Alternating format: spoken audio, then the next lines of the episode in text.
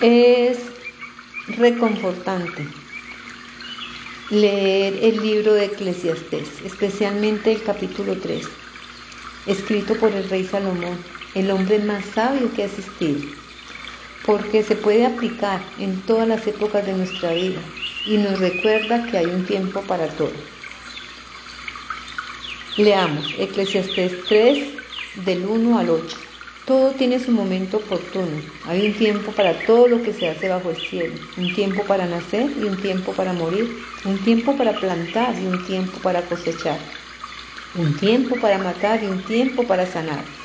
Un tiempo para destruir y un tiempo para construir.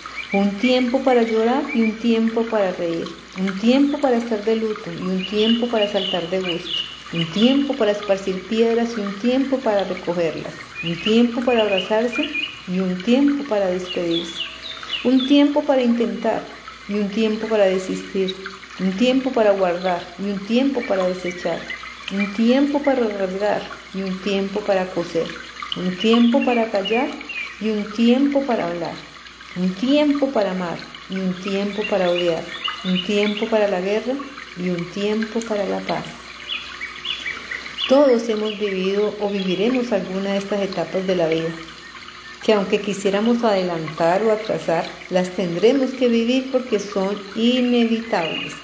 Todo tiene su tiempo y todo lo que se quiere tiene su hora.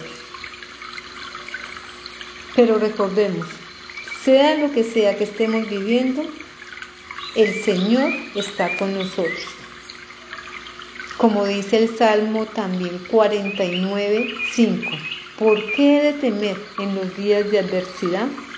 Dios está en todos los momentos con nosotros. Es una verdad que no podemos desconocer.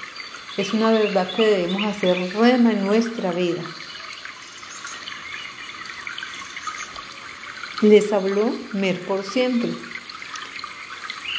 Y recuerden, hablar de Dios siempre es bueno, pero hablar con Dios es mejor.